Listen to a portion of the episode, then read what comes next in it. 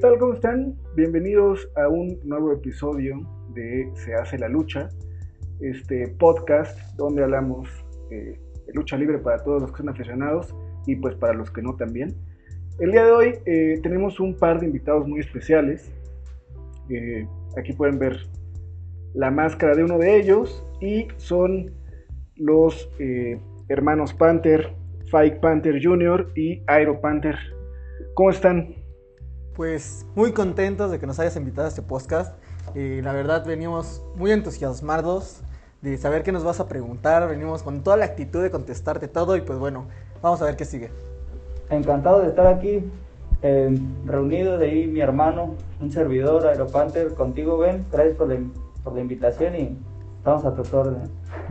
Comencemos por el nombre, ¿no? Fike Panther, eh, pues es un nombre que heredan de su papá.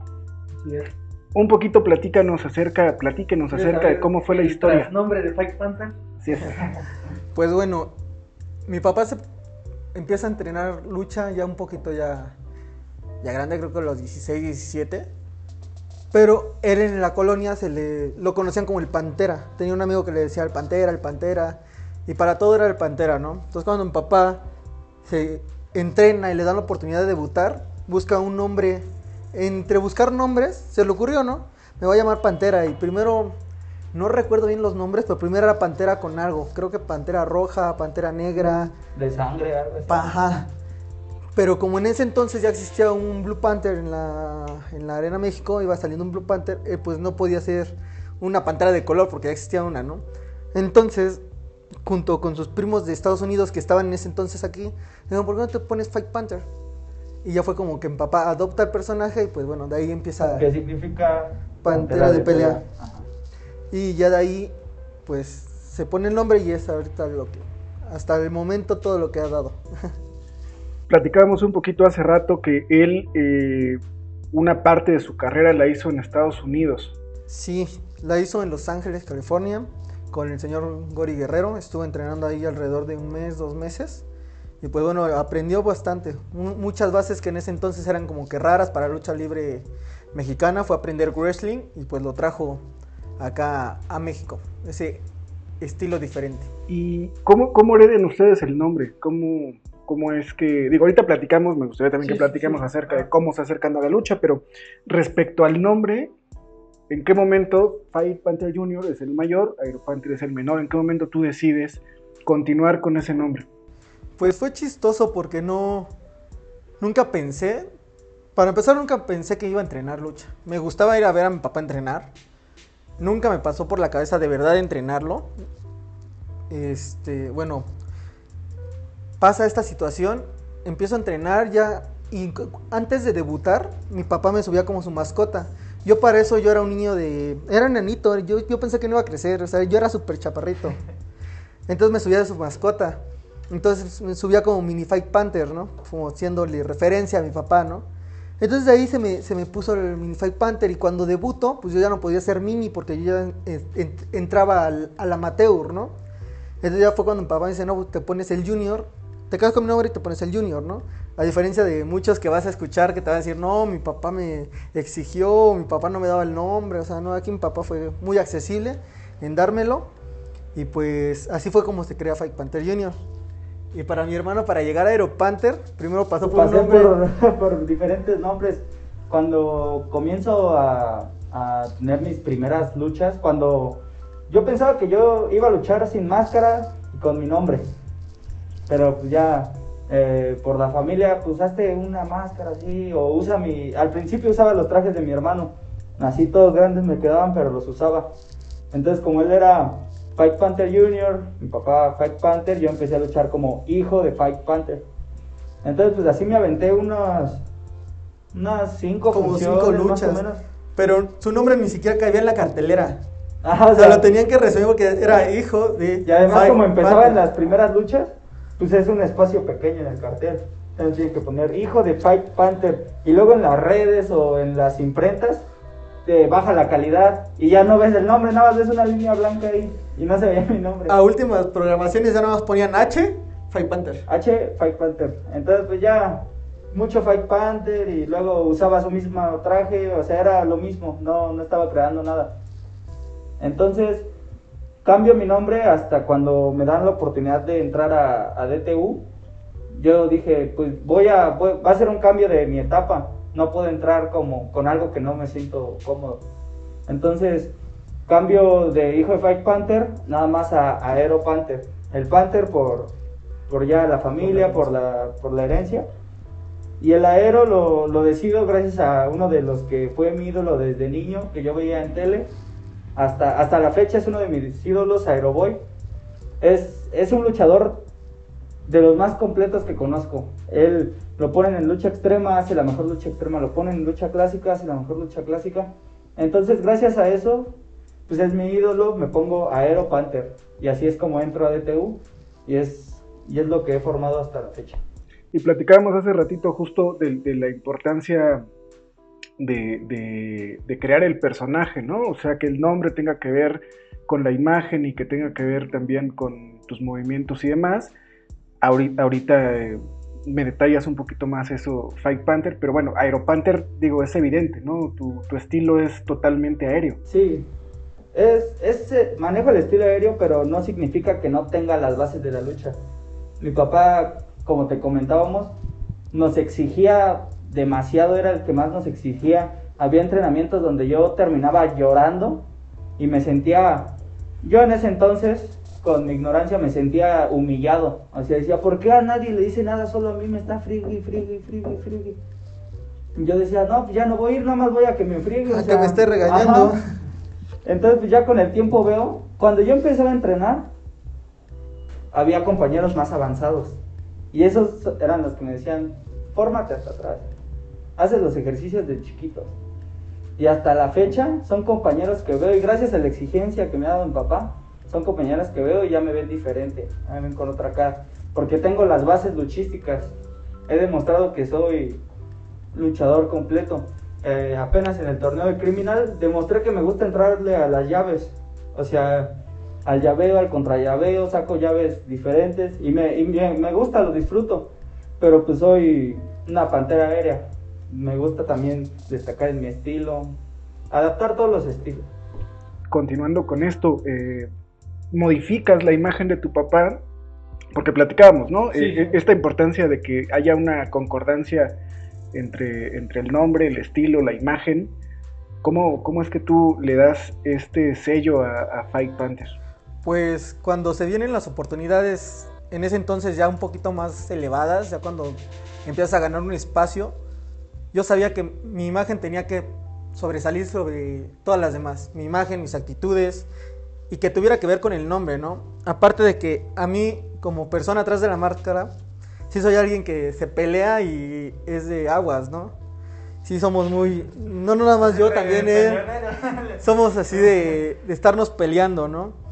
Entonces a mí siempre me ha gustado que las artes marciales mixtas, el taekwondo, el jiu-jitsu, porque me gusta sentir una que me peguen y, que, y pegarles. Entonces lo mezclé diferentes deportes en uno solo, que es la lucha, ¿no? Y como te lo permite el wrestling, ¿no? Que te deja combinar demasiados este, técnicas de otros deportes. Y pues dije, no, de aquí, de aquí soy y de aquí voy a sacar el más provecho que yo pueda. Y pues bueno, y ya de ahí empiezo a cambiar la imagen cuando me dan las oportunidades. Empiezo a poner las orejas, a crear una máscara de gato. Como te, te enseñé en la imagen hace rato, ¿no? No va a ser una, un antifaz que nada que ver con Pantera, ¿no? A lo que es ahorita, ¿no? Y pues bueno, hemos estado sobresaliendo y pues a, nuestra imagen también nos ha ayudado Crazy Boy, ahorita en DTU. Él también es uno de nuestros mentores que nos ha ayudado en movimientos, características y que todo sea Que sigo personaje y que todo esté que perfecto. De, de los golpes. Eh, hace rato platicábamos también, yo practiqué box eh, más o menos en la secundaria, en la prepa. Y pues yo siempre he sido una persona muy tranquila, ¿no? O sea, cero problemas y demás. Pero ya arriba del ring, ponerte unos guantes, a mí me encantaba que me pegaran. Me encantaba pegar esa adrenalina, eso, eso que te detona, que te transformas. Supongo que pasa lo mismo con ustedes, Sí, ¿no? O sea, sí, se ponen la máscara, se ponen el equipo y son unas personas completamente persona diferente. Es algo que es un temperamento que tampoco tampoco voy a lesionar a mi rival y lo voy a dejar fuera de, Porque tenemos ética y valores. Es una ética deportiva y tanto como persona. Entonces sí, pero tampoco me voy a dejar y no, no me voy a defender, o sea, te entra el chip de estás luchando, o sea, es un combate de es un combate de impacto, sientes una adrenalina y o sea, esa adrenalina que no sientes en, en otro lado, o sea, la sientes te vas a pelear afuera de la prepa y sientes esa adrenalina de que sientes en el ring. Entonces, es como es, es, es diferente, no no no sé cómo expresarlo Es porque que es algo es algo muy especial y, y es te- lo voy a intentar explicar, pero es como te pones la máscara y, y se va a sonar absurdo, pero sientes como un poder, o sea, te sientes un gladiador, te sientes chingón, o sea, eres otra persona que le gusta los trompas. Platíquenme acerca de esta diferencia, ¿no? O sea, eh, la lucha libre y el wrestling, ¿no? Lucha libre, eh, pues entendemos que es algo que, existe en México, eh, y- o sea, solo en México hay lucha libre, ¿no? Esto también en algún momento me, lo platicaba Crazy Boy y, me explicaba, pero bueno, para nuestra audiencia, ahorita están ustedes aquí. ¿Cuál es la diferencia entre lucha libre y, el wrestling? Pues la diferencia es que el mexicano, cuando llegó la lucha aquí, le gustan las comedias. Siempre debe haber un bueno y un malo. Y es lo que añade, ¿no? Es el rudo y el técnico. Aparte de que aquí se usó como base las reglas de la lucha olímpica. Que es que son dos caídas nada más. Si, si él, si, si yo y mi contrario llegásemos a ganar una y una, se hace una caída extra para el desempate. Por eso se dice que es de dos a tres caídas. No, no son tres caídas forzosamente, ¿no? Como mucha gente cree que es así la lucha. Pueden libre, ser ¿no? dos al hilo o, o Pero esa es una regla de la. Si no mal recuerdo de la lucha olímpica. Esa es una. La diferencia de los rudos técnicos. Es- les estoy hablando de que, qué es lo que es la lucha libre. El interactuar el luchador mexicano con la gente. El de que se empieza a gritar el aficionado y el luchador y entran en una, dina- en una polémica que igual en- de cierta forma hasta te causa risa tú como espectador, ¿no? Que se están peleando el, el de la primera fila con el... Claro, es parte del show, ¿no? Sí, o sea, sí. ir a una arena es, es interactuar, es, es ir a soltar. A soltarte. El estrés.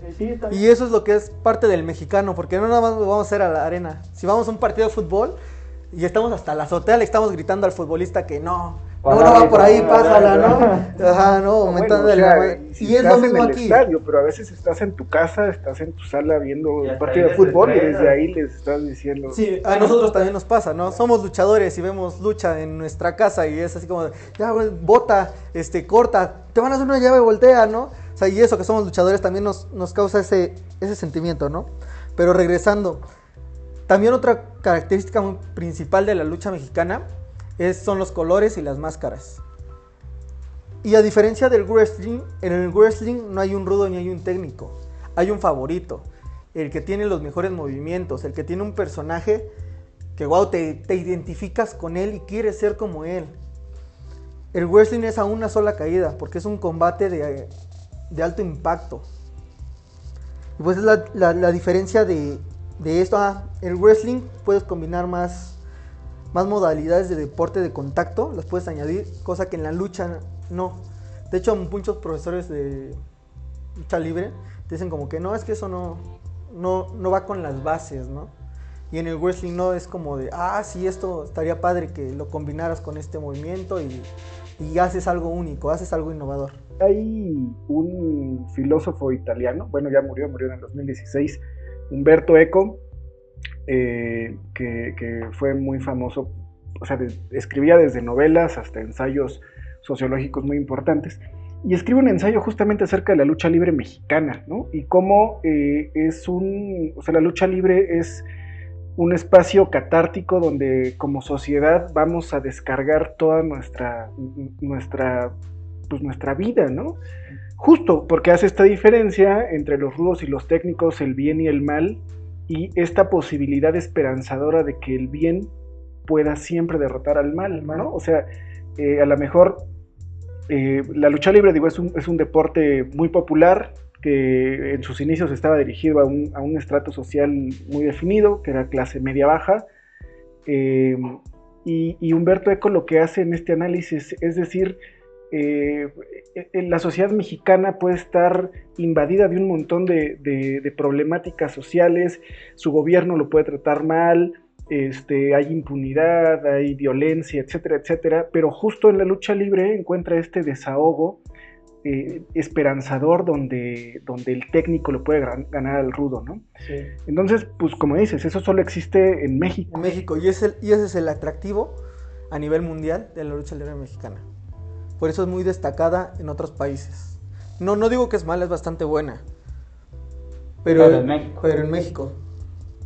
Y es lo que destaca, ¿no? Es lo que hizo llegar al santo, que sus películas, que era el santo contra las momias, ¿no? El santo contra los vampiros, porque veías un, superhéroe, no como te lo vendían con superpoderes. Era una persona de carne y hueso que sabía combatir. tenía cualidades y aptitudes para derrotar. Para a derrotar a, un, a alguien que tenía más fuerza que él, ¿no? Y era lo, lo, atractivo, ¿no? Lo que a final de cuentas hasta la fecha en otros países es muy consumido y muy, muy, muy valioso para otras personas. Ahora, ustedes como profesionales, qué creen que es lo que eh, eh, funciona en, en, en, el mundo, ¿no? O sea, si solo la lucha libre es en México y en el mundo es wrestling, ¿cómo ustedes tienen que prepararse o qué está sucediendo con la lucha libre mexicana para poder eh, alcanzar carteles en cualquier parte del mundo? Creo que eso depende de cada persona y sus objetivos, ¿no? Si hay luchadores que dicen, yo soy luchador de lucha libre, a mí me gusta la lucha libre, amo la lucha libre, sé las bases, está bien, síguelo haciendo, no es malo y vas a llegar a grande siendo eso, ¿no?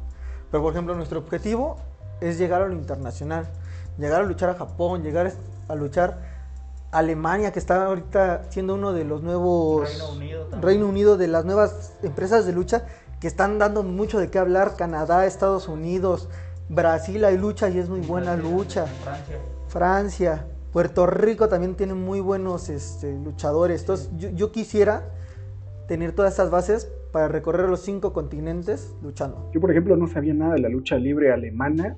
O sea, por aquí me pasaba que existía lucha, lucha Sí, alemana sí. Hasta que... Hay lucha en África.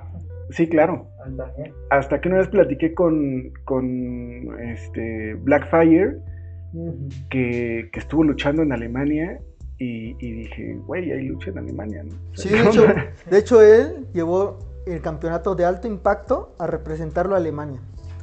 De alto impacto de DTU. Estuvo representando a México en Alemania y pues nosotros muy orgullosos de que un mexicano haya llegado hasta allá y haya defendido ese cinturón porque lo trajo de vuelta a casa, no se quedó allá. Hablemos un poquito acerca de, eh, pues de las empresas de lucha libre. Ustedes actualmente se manejan dentro del terreno independiente, están con DTU, pero antes de profundizar en eso, justo me gustaría saber cuál es su opinión respecto, respecto a las llamadas grandes empresas de lucha libre, ¿no? Que es AAA y el Consejo Mundial, partiendo de esto que, que, que hablábamos, del, del, del, wrestling y la importancia de llegar a esos niveles, ¿no? Para destacar no solo en México, sino, sino a nivel mundial. ¿Qué opinión les merecen estas empresas? Cada quien tiene su, su opinión respetable. Y son empresas pues de mucho prestigio, de mucho nombre, o sea, son las más grandes de México. Pero hay, hay luchadores que su objetivo es llegar ahí. Y ya. Eso es su objetivo. Y mi objetivo es conocer culturas, conocer países, conocer, conocer el planeta. Y siento que entrando en una empresa así, me voy a, Estancar. Estancar. Tal vez no estancar porque puede que subas tu nivel, tu así, pero en México. A mí me gustaría conocer otros países, viajar, me, me gusta mucho. Entonces cada que tenemos la oportunidad, pues sí, nos, nos vamos, salimos así. Entonces no me gustaría entrar en una empresa grande donde te tengan luchando en la misma arena cada ocho días, cada ocho días entrenando ahí y ahí, y ahí estés ahí años y años y años ahí. Es lo que en, en mi opinión digo. Sí, tal vez pueda en un futuro conocer varios países, tener ya un currículum, una experiencia y entrar en una empresa, pero mi objetivo mío es la internacionalización. Sí, yo sé que lo que queremos es internacionalizarnos. Yo no tengo nada de malo con ellas, son muy buenas empresas. en algún momento, después de haber recorrido el mundo, que es una de mis metas, a lo mejor termino luchando para una de esas empresas mexicanas.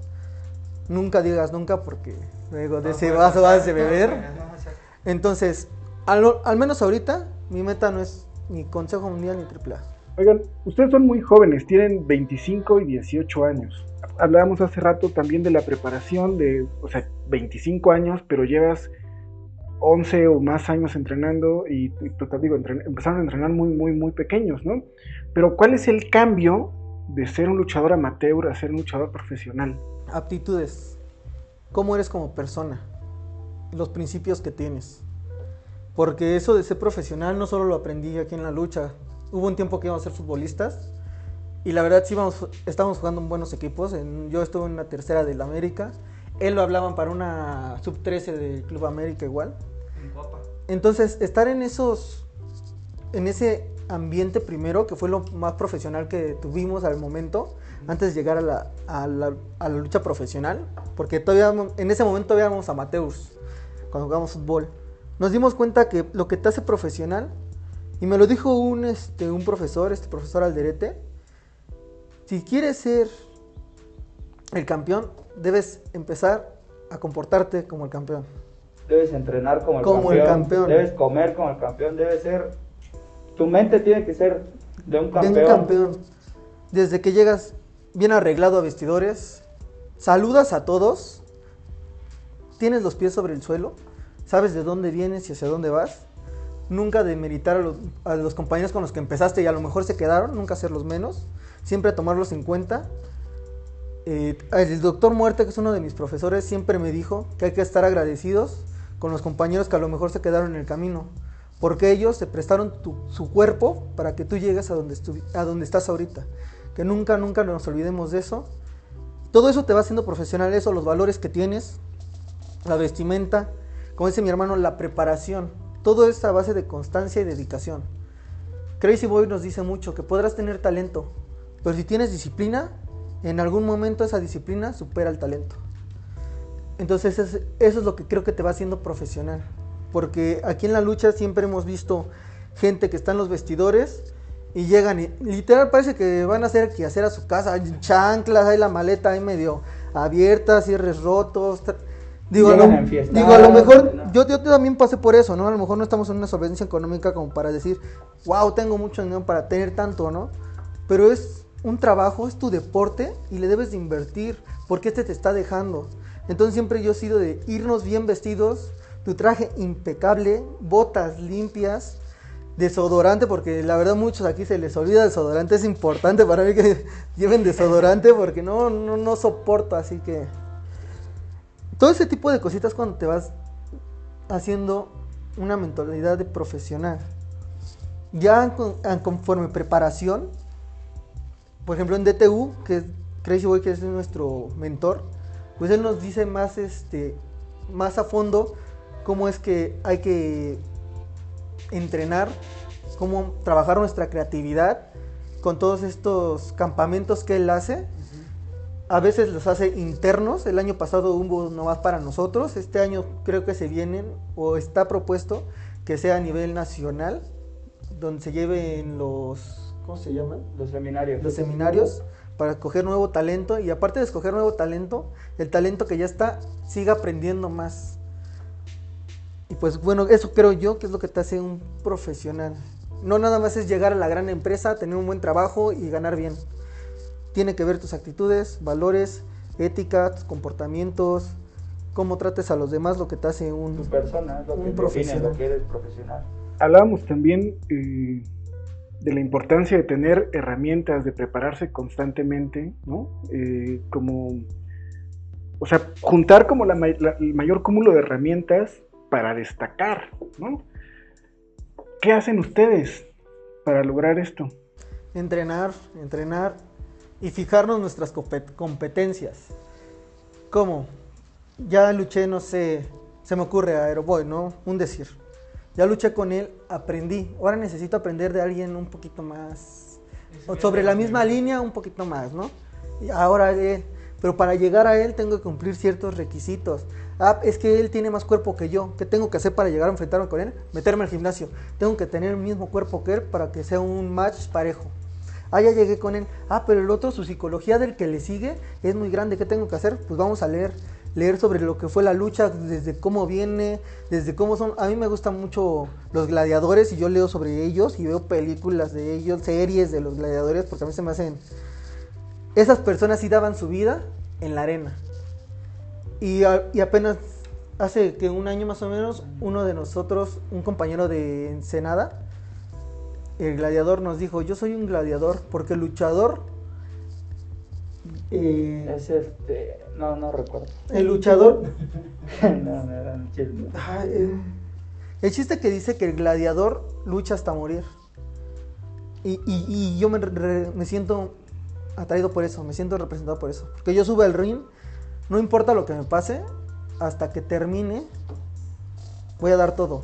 Y el ejemplo está que apenas tuve un accidente en la arena Coacalco, me pegué en mi espinilla, la cual se, se abrió, se me veía el hueso, tenía una abierta muy muy grave. Y tanto fue mi compromiso que seguí luchando. Hasta que terminó el- hasta que terminó la lucha fue que me pude parar a revisar qué tenía. Y fue cuando dije, "Eh, ahí es donde tengo ese corazón para seguir enfrentándome con todo lo que me venga en un futuro.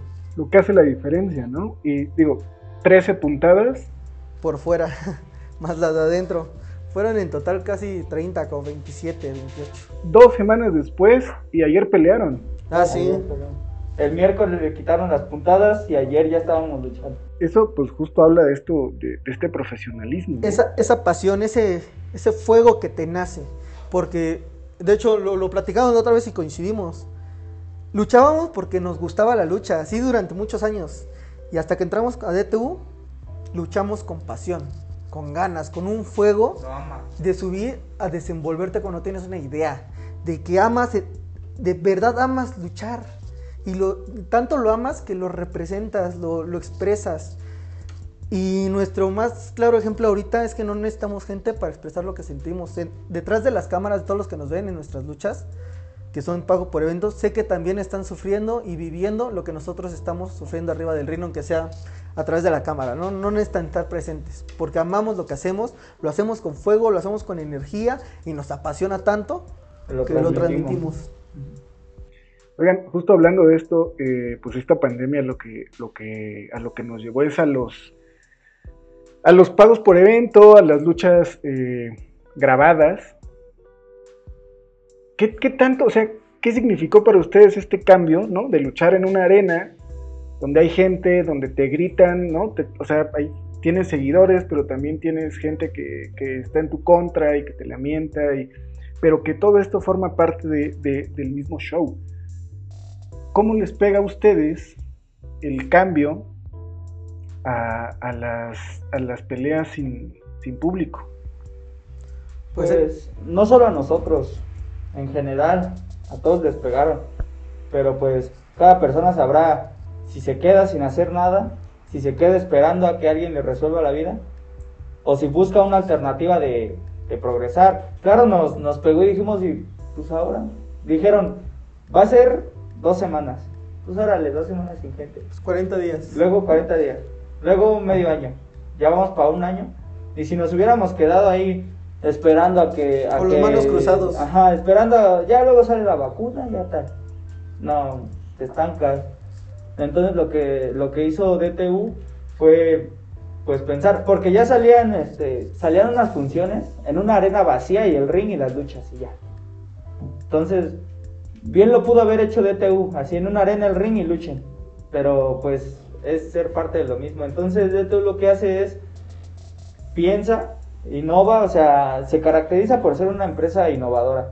Entonces lo que hace es, pues, en lugar de estar encerrados en cuatro paredes y el ring, pues lo hacemos a- al aire libre. así. Entonces es cuando hace el evento Rancho de México. O sea, me lo imaginaba. Ya nos habían platicado, va a ser en un rancho el ring, me lo imaginaba. Pero al momento de llegar y ver el escenario, digo, o sea, estoy agradecido de estar en una empresa tan chingona. O sea, el ring, el escenario, O sea, La temática, la vista, o sea, es una temática que yo nunca había visto. Y digo, ¿cómo, cómo, cómo se les ocurre? O sea, la neta, es, es algo bien. Y ahora sí que, bien- que bien fregón. de DTV hemos aprendido que el que no arriesga, no, No gana. gana. Siempre Ajá, hay entonces, que... sí nos, sí nos pegó, pero al ver eso fue como, está más chido, o sea, o sea, obvio sí estaría bien con gente, pero está padre porque es algo nuevo. Entonces nuestras primeras luchas sí, veníamos de una pandemia, gimnasios cerrados, todo sí nos afectó nuestra condición. Eh, sí nos vimos algo afectados, pero nos sirvió de lección de que pues ya no hay gente, ya no tienes esa energía extra que te daban y ese push para tú dar más.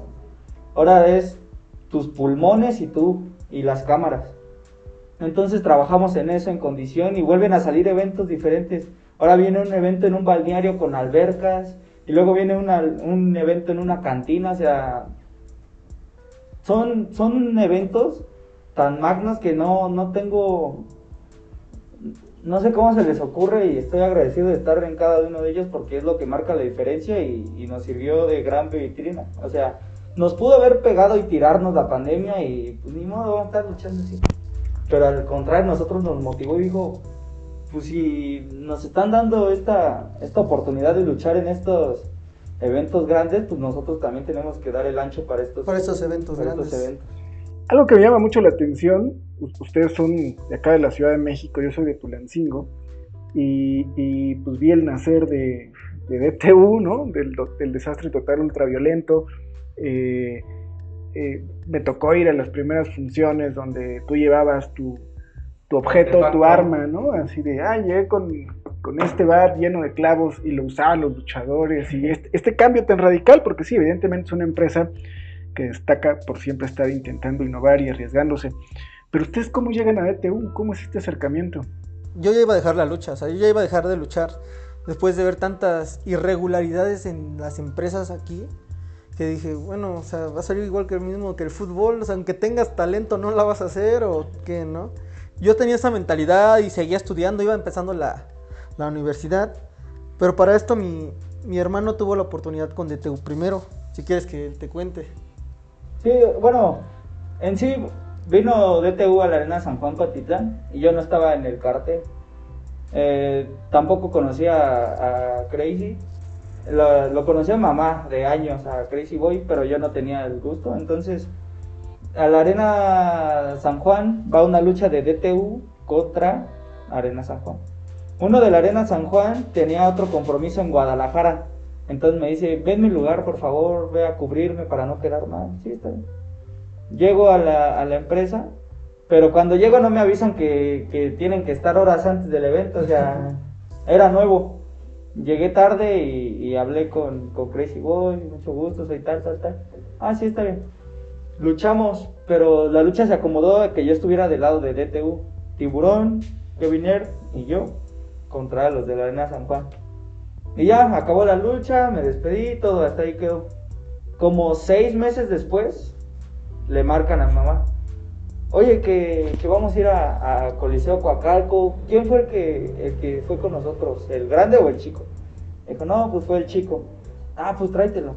Y ya, ahí fue mi debut en DTU, en Coliseo Coacalco, en Patria Extrema. Eh, le dije a mi hermano, acompáñame y hablamos con Crazy y podemos entrar, así. Y sí, dicho y hecho, la lucha fue un domingo, creo. Sí. Y al jueves ya nos había programado a los dos para la Arena Afición de Pachuca. Entonces, a partir de ese momento, todas las giras, todos los eventos, todo, todo, todo, todo, Hemos siempre estado. yo puedo, yo puedo estar, si, si gusta contemplarme, y siempre, siempre, siempre, siempre ahí, ahí estuvimos, estuvimos, y hasta la fecha. Función que hay, función que luego, luego, luego yo, yo, yo puedo. Porque pues me gusta luchar, me gusta estar en mi empresa. Y así es como, como llegamos. Hemos platicado también acerca de, de el, el cobijo que DTU les ha dado, ¿no? de estas eh, prácticas que tienen distintas otras empresas. Tú a- hace ratito, Aeropanther mencionaba que el, el primer evento que llegaste, pues llegaste, pues, según tú, puntual, ¿no? A la hora de la lucha, cuando... Puntual, una hora. Pero, pero eran tus costumbres, ¿no? Sí. Pero, ¿qué, qué sucede en DTU? O sea, ¿qué, qué cambios tiene o qué diferencias tiene con otras empresas respecto, pues respecto a los preparativos, respecto eh, a, las capacitaciones que tienen ahí. O sea, ¿por qué DTU es, es distinta? Es una ideología japonesa. Muchos aquí en México no la entienden y se cierran la mente a, a entenderla. Porque, pues, te digo, esa vez llegué puntual una hora, como llegaba comúnmente antes. Y no, después me entero que tienen que llegar cinco horas antes, seis, o sea, mucho antes de lo que yo llegué esa vez. Yo estaba mal acostumbrado porque no sabía. Entonces muchos se, cierran la mente a esa ideología eh, japonesa que dicen, tú llegas temprano a poner las lonas, a que el lugar que esté quede pues padre para luchar de DTU, quede ambientado de DTU. Entonces muchos dicen, ¿cómo vas a llegar a poner lonas? ¿Cómo esto? Te traen ahí haciendo la chama. Y cuando esa es una mentalidad mediocre. La mentalidad del mexicano, ¿no? Que todavía está en proceso y ya quiere ganar miles de pesos, ¿no? y sin hacer nada. Todavía, espérate, estás en proceso, estás. Y dicho y hecho, venían americanos, venían japoneses y, y, venían y ayudaban así a DTU porque, porque es la ideología profesional, algo, algo bien. Y, aquí en México es algo que dicen, no, ¿cómo vas a poner tú el ring? Green Boy le llaman en Japón, ¿no? Ajá. Que es, es como el luchador que, pues, que va empezando y, que, está ahí en la arma el ring y que pone las sillas. Ricochet en NXT ponía las sillas, ponía los faldones del ring, o sea, los más grandes ponían así. Y es donde entiendes que por eso son grandes, porque tienen esa humildad. ¿Cómo se sienten ustedes de, de de, pelear, o sea, DTU, una, de las características que tiene es que pues ha traído a, gente que o, ya es estelar o tiempo después se convierte en, estelar, ¿no? O sea, DTU de pronto funciona como catapulta y, después los ves en, las mejores empresas de lucha libre. ¿Cómo se sienten ustedes ahora, no? ¿Lo ven como una oportunidad? Eh, o sea, ¿qué sienten estar ahí? Es una oportunidad. Y es como todo, ¿no? O sea, a mí me gusta mucho porque de verdad te enseñan, te enseñan eso que, que en otros lados no. Que creo que aquí en México al menos no te lo enseñan. De tu, si, si tienes esa paciencia, mientras tú cumplas con los valores y tú tengas ciertas aptitudes, la empresa te va a dar. Y a lo mejor muchos, yo lo he escuchado de muchos compañeros, es que ahí no pagan, es que ahí no pagan, espérame. Y, yo lo veo así, ¿no? Ok, místico va a una arena y llena, pero porque ya hizo su nombre, ya es místico, ¿no? Tú vas empezando, ¿quién te conoce? ¿Cuántas personas vas a meter? ¿Por qué quieres que te paguen lo mismo que le pagan a él, ¿no? ¿Qué has hecho para merecértelo, ¿no? Y creo que es, algo que también nos inculca, ¿no? ¿Quieres eso? Hazlo, consíguelo. ¿Quieres ser como lo decíamos, quieres un campeón, compórtate como el campeón. Esfuérzate, pon atención, aprende, retroalimentate, eh, aprende a escuchar, aceptar tus malos comentarios, acéptalos y ve si están mal, analízalos. No seas una persona más, ¿no? Alguien que cree saber todo cuando no sabe nada, ¿no? Yo la verdad me siento muy muy contento de pertenecer a DTU. Yo sé que DTU nos va... Faltan muchísimas, muchísimas cosas nos tienen preparadas cosas. Nosotros estamos comprometidos con la empresa y yo sé que la empresa en algún momento se va a comprometer con nosotros y pues orgulloso de llevar la playera de TU. Pero es cuestión de tiempo y paciencia y trabajo. Ya no sé cómo formular esta pregunta porque, porque, porque, no quiero no, quiero que o más bien sí porque va a ser interesante la respuesta. ¿Ustedes viven de la lucha libre? Mm, no, al 100% no. Yo estudio, estoy estudiando la licenciatura en diseño gráfico y aparte pues soy freelancer en lo que me titulo para entrar a alguna empresa o si no crear mi, empresa de publicidad que es una de mis metas, ¿no? Yo la verdad yo no me veo siendo un godín, no me, no me veo yendo a trabajar para alguien. Yo la verdad creo que puedo ser un líder, puedo crear y pues esa es una de mis metas y ahorita aprender también de la escuela, que es lo que me va a dejar a un futuro, ¿no? Porque aquí no sabemos si el día de mañana me lastime y ya no puedo luchar tengo que tener un respaldo y ese respaldo también debe ser de igual de bueno que mis sueños en la lucha, ¿no? Que mis metas en las luchas. Así que van de la mano y todo se puede. No hay pretexto, no hay pretexto de que por la escuela no puedo entrenar o no puedo entrenar por la escuela. No hay pretexto. cuando se quiere, cuando se quiere se puede y hay tiempo para todo. Sí, no, no vivimos de la lucha, pero no es de que les vaya mal a los luchadores. O sea, yo hablando de mí, o sea, sí, pues sí, me compro mis cosas, ayudo a pagar mi escuela y todo eso gracias a la lucha. Pero yo no me veo, bueno, actualmente a, a- mi nivel, no me veo pagando una renta, pagando así de la lucha. Entonces yo es, es por eso por lo que trabajo y estudio tanto, tanto en el gimnasio y entrenando, para que si llego a vivir de la lucha viva bien y, viva con, como me guste. Pero también estudio, porque puedo llegar a vivir de mis estudios, o sea, me abro posibilidades para, para tener una, una vida digna. Estás estudiando Derecho. ¿Cómo piensas eh, que puedes cruzar justo la carrera de leyes con la lucha libre? Pues ahorita, gracias a que es en línea, pues sí, es una grande ventaja, pero yo, yo soy consciente que después no, no, tal vez no pueda estar de lleno en la lucha. Y yo, yo, yo, a lo que voy es que le doy preferencia al estudio. Porque no, no solo que en mi casa me pidan un título, sino ya la, la gente te ve diferente cuando tienes una licenciatura. Ya, cuando eres un licenciado ya no te tratan como que, ay, viene el Panther. Ya te ven diferente. Ahí viene el licenciado Panther. Ahí viene el Sí. licenciado Panther. Decía yo que tenía miedo de hacer esta pregunta, ¿no? Si viven de la lucha, porque pues me decían que ustedes no, no, no quieren vivir de la lucha, sino vivir para la lucha. Sí, sí, sí, sí. Ahora sí que nosotros queremos ser eso que le dé vida, esos ejemplos de que te vean y digan, ah, no, quiero ser como él, ¿no? Quiero ser este, como él que vive pa- para la lucha, ¿no? Que está haciendo algo por la lucha, para innovarla, para mantenerla viva, para siempre tener una creatividad, ¿no? No caer como que en lo mismo, en lo común que todos hacen, ¿no? Siempre aportarle algo, ¿no? Darle algo. Actualmente ostentan unos campeonatos. Platíquenos de ello. Sí, casi no los exponemos tanto por cuestiones de que pues la empresa ya, ya no existe. Ya no existe. Existió en un tiempo y fue donde ganamos los campeonatos, pero actualmente ya no existe. Y sí, tenemos los campeonatos, pero éticamente ya no tenemos algo que defender, ya no tenemos algo por lo que luchar. Ya como que perdieron ese valor, entonces pues yo considero que como la empresa no existe, Los los campeonatos, no ya existen. tampoco. Entonces, los que sí quiero es el Nexo, ese sí. Actualmente tienen como, como objetivo algunos, algunos campeonatos, ¿no? campeonato de valor. Él quiere el alto El impacto. alto impacto. Ese campeonato lo ha tenido gente que ahorita está en NXT, que, es- que está ahorita en Dragon Gate, en New Japan. Y también gente que está en AAA. Gente grande ha tenido ese campeonato y tiene gran valor. Pues justo platicábamos la gente que ha aportado esos cinturones.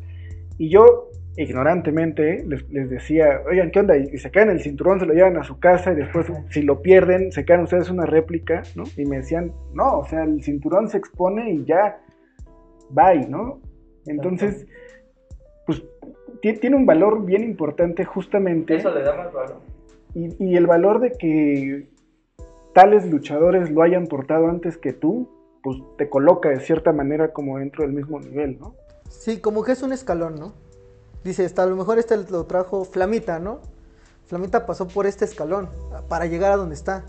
Yo quiero tenerlo porque ese es el camino, ¿no? Entonces uno se prepara para conseguirlo, ¿no? ¿Y cómo te preparas viendo cómo hizo el campeón para llegar a ser campeón? Y, te, volvemos a lo mismo que te decíamos antes, ¿no? Comportamientos, disciplina, para poder lograr esos objetivos, llegar a tenerlo y cuando lo tengamos en la cintura, poderlo defender con orgullo y dignamente. Hay un cinturón de DTU que no está en México. El alto impacto. ¿Qué va a pasar ahí? Pues yo quiero ese cinturón, pero yo sé que me faltan todavía algunas cosas para yo ir y estar seguro de ganarle a Ace Austin. Yo sé que todavía me falta preparación. Y yo sé que este año si me preparo bien, tal vez la empresa me tenga en consideración para ir por ese campeonato. Pero es echándole muchísimas ganas, demostrando, y así que con hechos. Que eso es algo bien interesante que sucede solo en, en- pues las empresas independientes, ¿no? O sea, digo, los campeonatos de AAA siempre se quedan en AAA, los campeonatos del Consejo Mundial siempre se quedan en Consejo Mundial. Pero en las ligas, en las ligas, en las empresas independientes, puede venir un alemán, un japonés, gana el campeonato y se lo lleva, ¿no? Eso por otro lado también le da otro valor. Sí, porque lo internacionaliza. Ya no es un campeonato nada más de ahí de tu empresa mexicana, no, es un campeonato que ya estuvo en Japón, ya es un campeonato, el alto impacto ya estuvo en Alemania, ahorita está en Estados Unidos. Ya es un campeonato que la verdad ya, ya pesa, ya tiene un valor. Ya para ir cerrando, platíquenos de sus próximos eventos, dónde van a estar. Este próximo 10 de abril. 10 de abril estaremos ahí en la campestre guadalupana con la empresa Mac México que estará haciendo su segundo evento creo, creo- De invasión. de invasión, Invasion Chapter 2 que se, se llevará a cabo Mask México contra Mexa Wrestling entonces este ese, ese es uno de los eventos que se viene este próximo 10 de abril y antes del 10 de abril Último Guerrero también. Ah, con Último Guerrero en la estelar viene, vienen los mexicanos, que es Fuerza Guerrera Nueva Generación, Supernova. Supernova Acharro, contra Último Guerrero, Ciclón Ramírez y Fight Panther, que con mi papá. Y ya viene la copa de, de- que se hace, que es Max México contra Mexa Wrestling. Y antes de esa, el 21 de este mes, viene una ahí en Granjas de, de Guadalupe, en el Gym Millennium. Que igual en esa lucha vamos, es Aeropanther, Gesdro y Multifacético. En contra de Fight Panther, Fight Panther Jr. y el profesor Skyder. Van en, van en rivalidad en esa, en esa lucha. Sí, una vez más nos vamos a encontrar en rivalidad, pero a mí me emociona luchar contra él. Porque como me conoce todo y yo conozco todo de él, es muy difícil. Ganarnos, nos hace trabajar más la cabeza y yo sé que es una competencia sana. Para al final de cuentas superarnos los dos. Sí, esos encuentros sirven de, de superación. Muchas veces los dicen como, ¿cómo voy a ir con él? O luego ni se pegan, luego no, por lo mismo de que son así, familiares, compañeros, muy amigos, y no, no lo ven de la manera profesional para crecer, de, pues va a estar chido el tiro, o sea, lo conozco, le conozco sus movimientos, le conozco así, y él los míos, entonces para ganar causa, causa morbo. Y además ya saben también de qué pie cojean, ¿no? Pues Sí. Ya, ya sé dónde abrirle la herida. eh.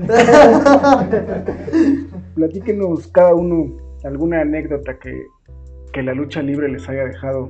Bueno, yo tengo una anécdota de qué es lo que me hizo entrar a la lucha profesionalmente.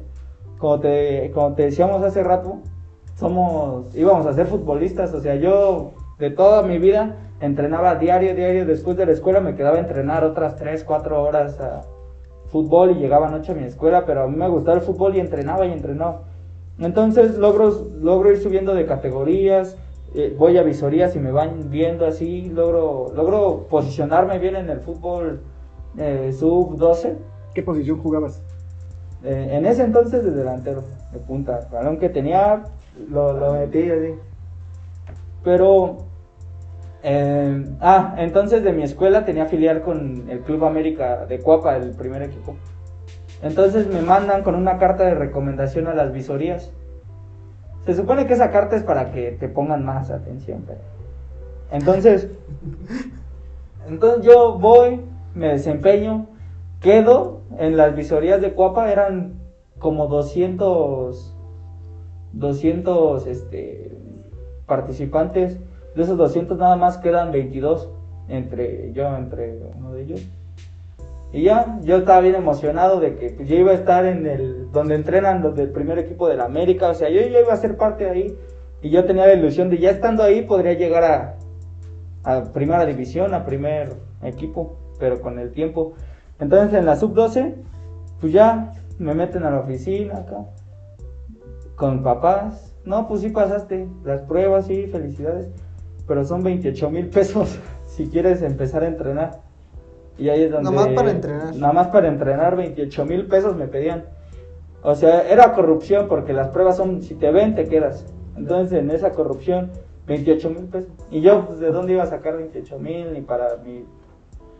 Entonces, ahí es donde me decepciona el fútbol, me divorcio y empiezo a entrenar así, lucha profesional. O sea, ya es donde cambio el chip y entreno diario, diario, diario, lucha. Y, y es cuando, cuando ya empiezo a hacer profesional. Y ya apenas regresé al fútbol en un equipo con, con mi hermano, con unos primos, regresé. Ya no rindo igual.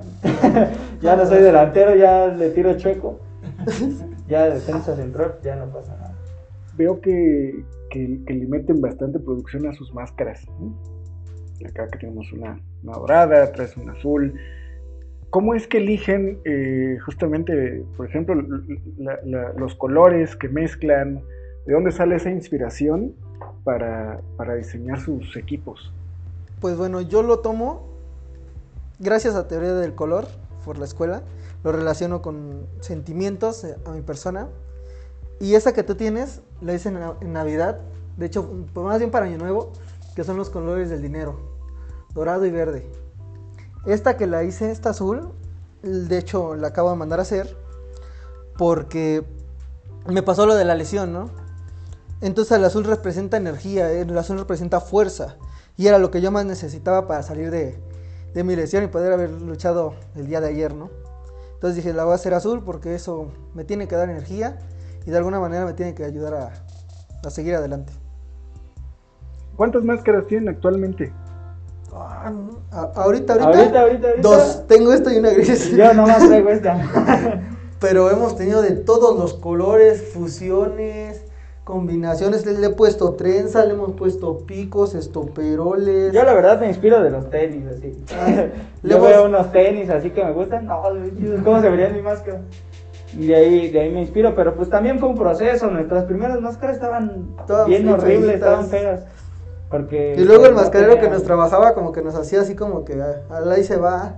Hacía lo que Hacía lo que una dejaba. cosa, le Y te entregaba otra. Y sí, pues sí me, des- me desesperaba bastante. Y hasta que encontramos uno que fue el que nos hizo, el que nos trabaja Más México, pues ya nos ha entregado lo que le pedimos, nos los entrega. Y pues estamos felices con, con él. Y pues ahora sí que también de repente nos da unas ideas para los colores. Cu- Cuando son, este, por ejemplo, se acerca Navidad, el año pasado Navidad sacó con gorro, máscara roja con gorro y se veía muy muy padre. Para Halloween la combinamos también, tratamos de no meterle látex porque ya todos usan como que el látex, sino combinarlas. Transmitir el Halloween en sino- la máscara. ajá. El día de niño tratamos de salir de, de algún superhéroe, pero con nuestra máscara, ¿no? En lo personal yo tengo un traje de, de Spider-Man y mi máscara es roja con los Ah, diseños apenas negros. hice una de San Valentín. Ah, también es una de San Valentín. O sea, con, también con el ojo de corazoncito. O sea, todo normal, pero o sea, son detalles que... depende de, de season y es, es la característica que usamos para, para la máscara. Oigan, y para todos los que nos escuchan y nos están viendo, compártanos sus redes sociales, donde la gente los puede seguir, donde la gente puede saber de sus próximos eventos y además, justamente, donde la gente puede comprar sus artículos. Ah, claro. Bueno, a mí me pueden encontrar en Facebook como Fight Panther Jr. En Instagram y en Twitter es Fight Panther MX. Y pues bueno, ahí estaré yo subiendo todo mi contenido de, de luchas, fotos. Igual los artículos se venden ahí directamente co- con nosotros, ¿no? Nunca dejen de ningún luchador que alguien más les venda. Siempre vayan con el luchador. Porque luego les o los revenden las... aficionados. Los aficionados que las compran luego las revenden y hasta más caras, ¿no? Y entonces le están afectando a la economía de, del verdadero luchador del que... Y él no está trabajando. ¿no? Hay muchos que, ahorita en esta pandemia hay muchos que sí viven de la lucha y no están este, generando ingresos. Así que si ven algún luchador que venda sus máscaras, sus peluches, playeras, no sé, X producto, apóyenlo porque esos luchadores de verdad viven de la lucha y entonces ellos son los que necesitan más de nosotros, ¿no? Así como ellos les brindan un espectáculo cada que suben a luchar, nomás tiéntense el corazón y compren un llaverito, 50 pesos, no sé, ¿no? Lo que sea así su voluntad.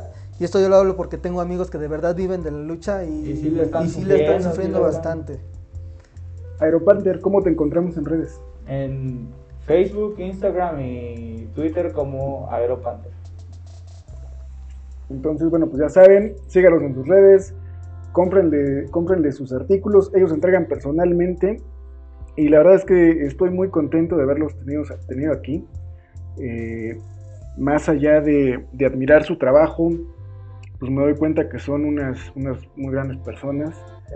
Eh, ad- admiro, admiro eh, pues, lo, lo que han, lo que han formado como seres humanos.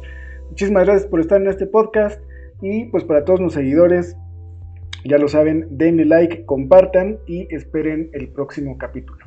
Muchas gracias. Gracias No, a ti. gracias a ti, ya saben, en, en seguir a los reflejos felinos y la velocidad en los cuadriláteros de Aero Panther y de Fight Panther Jr.